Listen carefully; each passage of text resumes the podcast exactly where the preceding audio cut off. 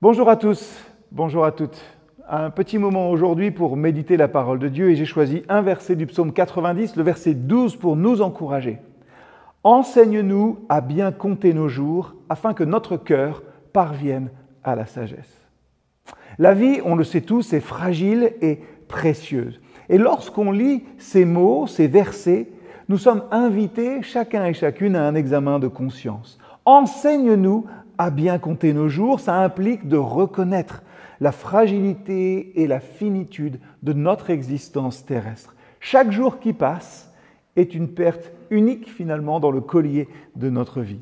Chaque aurore est un cadeau divin, une opportunité d'apprendre, de grandir et de partager.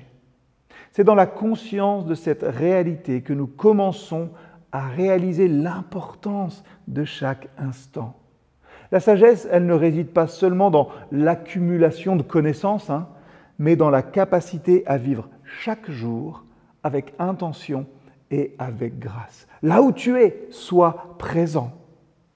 Plutôt que de laisser nos jours glisser entre nos doigts, nous sommes appelés à les saisir fermement et à les utiliser pour l'amour, la joie et la transformation.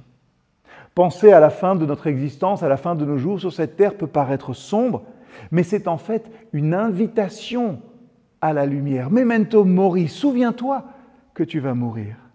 En apprenant à bien compter nos jours, nous apprenons à voir chaque journée comme une opportunité de nous aligner avec la volonté de Dieu, de cultiver des relations avec les autres significatives et de laisser un impact positif dans le monde qui nous entoure. Alors, réfléchissons à la manière dont nous utilisons notre temps au quotidien. Comment pourrions-nous investir davantage dans des choses qui ont une valeur éternelle? Et c'est bien souvent les toutes petites choses et les relations dans notre vie. Alors, je nous mets au défi. Prenons aujourd'hui quelques minutes, prenons toute cette semaine, chaque matin, quelques instants pour méditer sur nos priorités pour la journée. Et prions que Dieu nous guide dans l'utilisation de notre temps.